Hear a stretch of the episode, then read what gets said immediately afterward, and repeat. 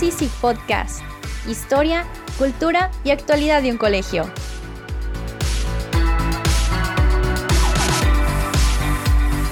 Soy su presentadora y amiga Mariana Franco. Los dejamos con nuestro compañero Jorge Moller.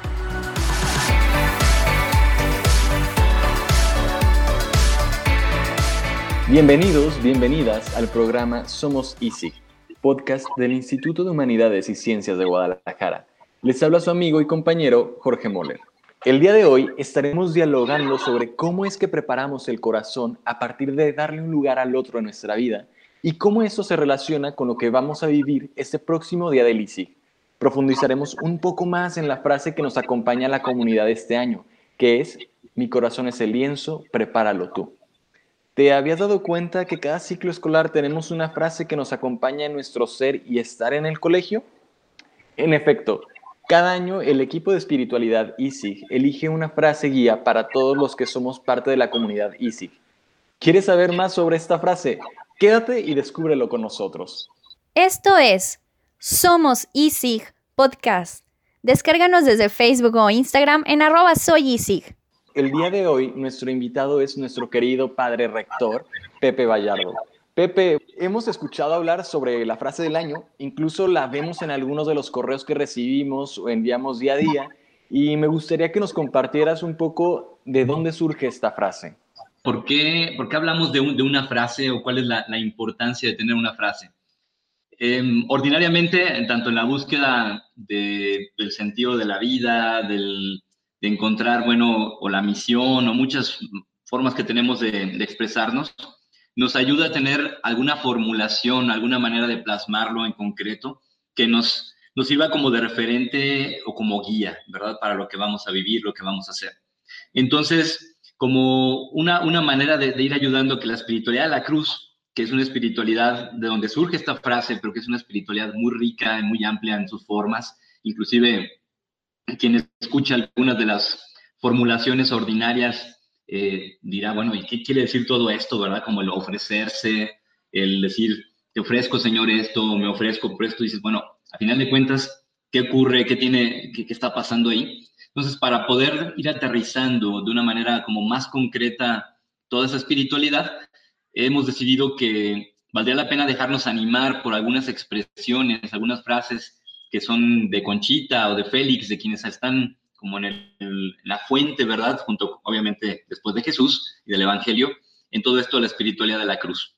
Entonces, la, frase del año, las frases que vamos eligiendo responden a este deseo de encontrar una formulación que en una de sus formas concretas nos dé como alguna especie de, no digo de lineamiento, sino de, como de sugerencia, ¿verdad? De cómo podemos vivir la espiritualidad, no como una aplicación de una teoría, porque también la espiritualidad no es una teoría que luego se aplica, sino más bien como una invitación a un riesgo, a un sumergirse en algo de determinada manera y que eso nos permite hacer ciertos descubrimientos. Entonces, la frase de este año, pues propiamente surge de ahí, de adentrarnos en este año en los textos de Conchita y encontrar dentro de las tantas cosas que, que tiene en sus 66 tomos escritos y muchas más cosas, encontrar una frase que pudiera ofrecernos una pequeña guía que nos sirva de referencia para poder identificar cómo se vive la espiritualidad. El elegir una frase del año responde eh, básicamente a dos puntos, ¿no? Como marcar un curso, un sentido de vivencia comunitaria y al mismo tiempo hacer cercana y concreta una manera de llevar a cabo en nuestra vida este, la espiritualidad de la cruz. Así es, porque a través de estas pequeñas formulaciones, que en realidad eh, lo que encierran no es simplemente la frase como tal, sino es el dinamismo, lo que pasa en nosotros cuando la calamos, cuando la ponemos en acto o digamos cuando nos ponemos en juego en ella. Entonces, así cuando Jesús dice ama a tu enemigo, pues la podríamos cumplir como simplemente decir, este, ah, pues yo cumplo el mandamiento y ya, pero lo, importante no es solo hacer lo que nos dicen, porque eso sería como simplemente volvernos máquinas que ejecutan órdenes, sino es darnos cuenta de qué hay de divino, qué hay de, buena noticia, qué hay de alegría inagotable en ese gesto de amar al enemigo. Entonces lo mismo, la espiritualidad de la cruz, tal cual como lo describes, es sumergirnos, ya vamos a ponerlo así, en un experimento con la vida a partir de una invitación muy concreta como la que es la, frase que usamos en el año y que nos permite reexperimentarnos, redescubrirnos y redescubrir el mundo a partir de ese pequeño experimento que hacemos desde la espiritualidad. Como una renovación y construcción continua, ¿no? Más o menos así me suena. Sí, y que además es un espacio de revelación. ¿Por qué? Porque cuando lo hacemos no es lo mismo lo que nos imaginamos que lo que ocurre cuando hacemos algo. Es como cualquiera se puede eh, eh, imaginar, ¿verdad?, qué ocurre cuando se enamora y se puede imaginar las mariposas en el estómago y se puede imaginar que se siente muy feliz. Pero cuando te animas a adentrarte en algo y dices a jugártela realmente en algo, te das cuenta que pasan más cosas de las que a lo mejor hasta descubres que es capaz de escribir poesía, ¿no? Y, no sabías que, que, podía haber tanta belleza dentro de ti o tanta alegría desbordante. Entonces la espiritualidad nos lanza a una actividad en la que algo se revela a nosotros, en nosotros, en nosotras, y sobre todo que se vuelve como algo expansivo. Pepe, con todo esto que, que comentas y que surge del Evangelio, lo dijiste, surge de Jesús, surge del Evangelio, ¿cuál es la relevancia de que nosotros la saquemos de algún texto de Conchita o de Félix? Tiene que ver, por un lado, porque es lo que, eh, como te decía, nos va anclando en la experiencia de la espiritualidad de la cruz, pero no partiendo de una teoría, sino partiendo de la experiencia vivida de alguien. Y creo que eso es uno de los datos más relevantes, porque, por ejemplo, Conchita es una madre de familia, es una mujer de su tiempo, eh, una mujer que se ocupa, como ella misma lo dice en sus textos, de sus deberes como madre, como esposa, como eh, ciudadana, eh, como persona, como ser humano, y al mismo tiempo se ocupa de, su vida espiritual. ¿verdad? Entonces, y lo mismo Félix como un, ser humano también en búsqueda, y que creo que el, el recurrir a ellos es partir nuevamente de algo que ha sido una experiencia vivida, sentida, y que también lo hace más accesible para todos nosotros, porque de otra manera corremos el riesgo de pensar que es, insisto, es una teoría o algo inalcanzable, cuando en realidad se trata pues, de algo que ya ha sido vivido por otros. Los colores, eh, los pinceles, que, que sean precisamente tu acción, que sea tu amor, que sean las virtudes que me invitas a vivir. Es decir, habla de una disposición a dejarse hacer con este deseo no simplemente de, quien eh, dice hazme y deshazme y ya, ¿no? Sino como quien confía y que en ese confiar va encontrando que el, dejar que, que, Cristo se plasme en su corazón no es una mera cuestión, eh, digamos así como, pues simplemente un romanticismo rosado, ¿verdad? Sino eh, rosado en el doble sentido, de que sea solo bonito y rosado de que rozó y, y causó algo, ¿verdad? Sino que se trata de precisamente de esta confianza de quien dice, creo que el modo de vivir tuyo, Jesús, la relación que tengo contigo lo que surge, lo que surge y lo que sucede con esta relación entre nosotros dos puede realmente eh, abrir la puerta para una salvación en este mundo, para un cambio, para una vida más vida en este mundo. Entonces, ¿a dónde nos va llevando? Pues este decir, mi corazón es el lienzo, prepáralo tú, nos va adentrando ya en, primero que nada, en un asunto de relación. ¿Por qué? porque tal vez uno de los más grandes desafíos de nuestra época, uno, es la relación. Segundo, la cuestión del vínculo que se hace en esa relación. Y tercero, la cuestión de la confianza y del dejar el, que el lugar del otro no sea meramente un espectador, una comparsa o alguien que aparece nada más de paso por ahí, sino que lo que estamos diciendo es mi corazón es el lienzo, estoy diciendo que confío en ti, que, que sé que lo que puedo llegar a ser no es solamente obra mía y que también de alguna manera lo que tú hagas conmigo puede repercutir en que se abra una posibilidad inesperada, inusitada y, sobre todo que esta relación puede dar pie a que surja algo realmente bello. Porque lo, lo padre de esta frase es que es una frase muy, muy estética, artística. Estamos hablando de algo de pintar y con esta idea de que se plasme, se pinte algo en mí, no estamos haciendo simplemente la alusión a que se dibuje un rostro de Cristo como si fuera un tatuaje, lo cual también tiene su valor, sino es pintar el rostro de Cristo, es dejar que su manera de vivir en el mundo compasiva, misericordiosa, su manera de vincularse con los demás, de esa profundidad de intimidad que, libera y que abre, se vaya plasmando también en mi propia vida. Pero eso implica dejarme hacer.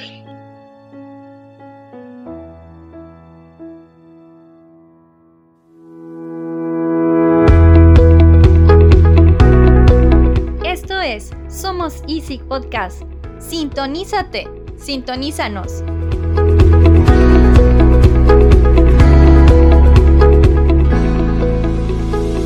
Pepe, y con esa metáfora tan elocuente que usa Conchita, que evoca el estar en proceso, el estar en transformación, que nos habla de, de confianza, me hace recordar dar también una oración que justamente el orante pide, ¿no? Jesús, enséñame tu modo, ¿no? Tu modo de estar en el mundo, tu modo de relacionarte.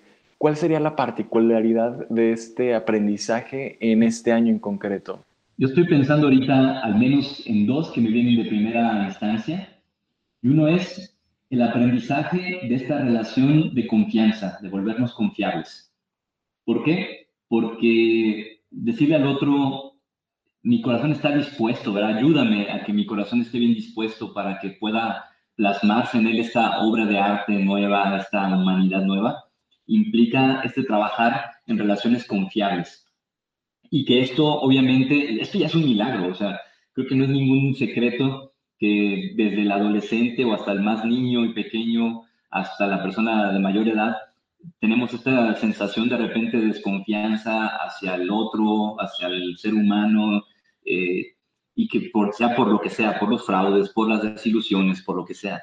Y este atrevernos no a ser ingenuos, sino a creer que aún a pesar de todo lo que ocurre, podemos aventurarnos a una cierta confianza que nos permite rehacernos, no solos y no desde una autorreferencialidad donde dice, ah, solo yo cuento, yo mando, yo digo lo que es, sino también donde sé que el otro, la otra ocupa un lugar y un lugar importante en mi vida, un lugar también desde el cual puedo recomponer, reinventar, reaprender a ser, eh, a tener otro modo de estar en el mundo.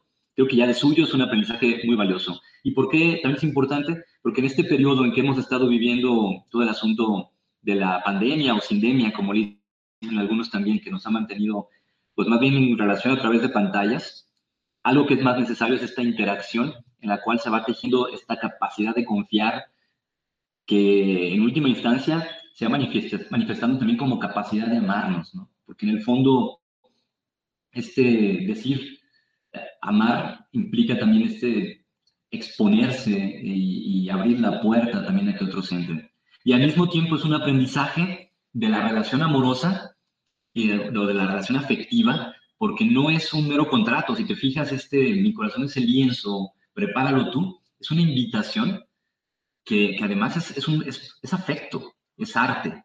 No es una mera política donde dice, bueno, llegamos a un acuerdo tú y yo y entonces de aquí a acá tú trabajas, de aquí a aquí trabajo yo, o te doy permiso que llegues hasta aquí. Eh, que aunque son cosas necesarias, también es importante en una época en que tal vez mucho más que nunca todo lo jurídico está penetrando todos los aspectos de nuestra vida, que podamos volver a redescubrir esta dimensión artística, estética, poética de la relación y de la vida, que nos permite también captar la belleza. Porque, insisto, digo, también la política puede tener su belleza, pero lo propio de la política no es lo bello. Lo propio de la política, pues es el, el orden, la organización, a veces hasta la discusión.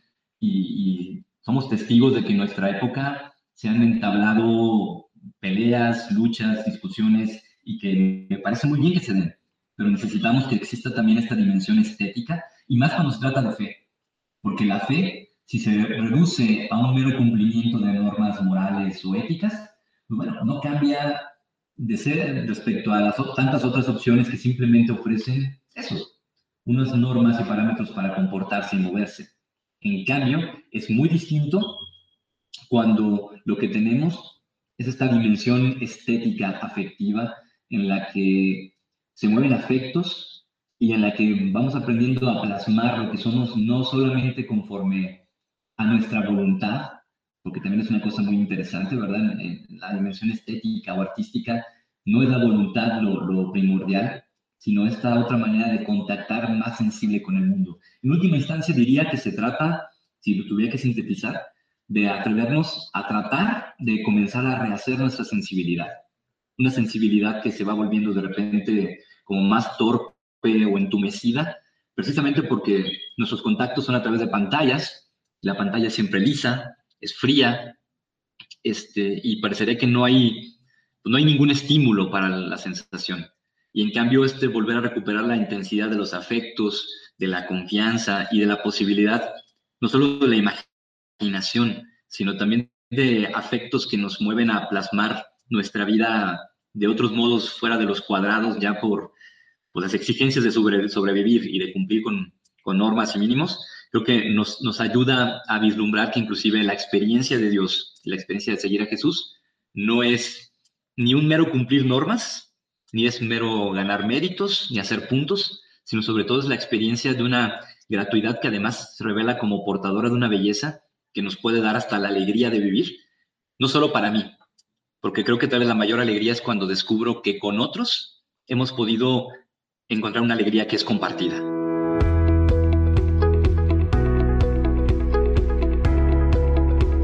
Somos ISIG, podcast del Instituto de Humanidades y Ciencias de Guadalajara Encuéntranos en calle Félix Ruller, número 3875, Zapopan, Jalisco. Somos ISIG, muy cerca de ti. Queridos oyentes, ¿habían escuchado hablar sobre el Día del ISIG? Pues es una de las fiestas más importantes del colegio. En el Día del ISIG festejamos a nuestra Madre María, que es la patrona del colegio, bajo su advocación de la Inmaculada Concepción. ¿Por qué se hace tanto hincapié en la frase durante el festejo del Día del ISIG? Pepe, ¿nos podrías dar un poquito de luz en esto? Claro. Bueno, una, una parte importante y es que conforme a esto que te decía, esta alegría compartida o esta alegría en común, tiene que ver también con lo que queremos lograr como, como, instituto, como institución educativa, que es favorecer este encuentro que podamos tener de la modalidad que nos sea posible, donde pues todo el personal y toda, todas las personas que formamos parte de esta comunidad y sí, tengamos la oportunidad de descubrir esta alegría de estar juntos, esta alegría de irnos rehaciendo juntos. Y dentro de esto, pues obviamente la, la, figura de María como la Inmaculada, pues encarna precisamente de una manera genial este, esta intuición que hemos querido plasmar hoy con esta frase de, de este año, porque María precisamente también va apareciendo como aquella que confía, como aquella que inclusive aparece como inmaculada, dice, como parte de esta, esta relación, donde lo importante de ser inmaculada no es simplemente como la idea de decir que no había mancha o que como si hubiera sido diseñada perfecta. Al contrario, María experimenta lo mismo que, que todos los seres humanos, sufre lo mismo que todos los seres humanos, pero permanece en una fidelidad a Dios, precisamente como parte de una de una gratuidad que le ha sido dada y que es la que manifiesta o encarna hacia donde vamos todos, digamos, a lo que estamos llamados todos y todas, y que lo que queremos precisamente plasmar es cómo nos vamos haciendo parte de este proyecto de fidelidad. Hablar de María como Inmaculada es hablar de una fidelidad completa. Y por lo tanto, es plantearnos la pregunta en este día del ISIC en torno a María, cómo estudiantes, personal docente, administrativo, de intendencia, de mantenimiento, padres de familia, eh, todos, todos y todas podamos realmente plantearnos cómo ser fieles y cómo participar en esta fidelidad que ayuda a que el proyecto del reino pues, siga siendo ocasión de, de veras de embellecer nuestro mundo con alegría, con justicia.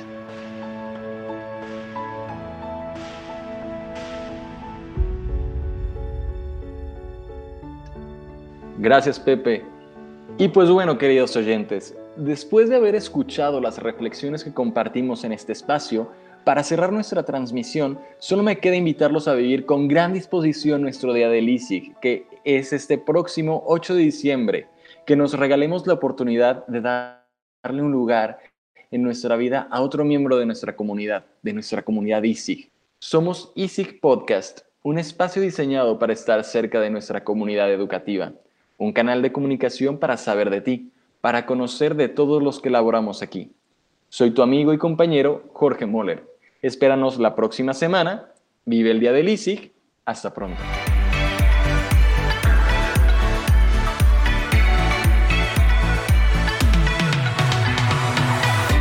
Esto es Somos Easy Podcast. Síguenos en Facebook o Instagram en arroba soy Easy. Escúchanos desde Spotify. Guión, Liz Ávila. Producción, Liz Ávila, Rafael Carrillo y Rosana Zamora. Presentó Jorge Moller. Yo soy Mariana Franco, presentadora y amiga. Somos Easy Podcast, muy cerca de ti.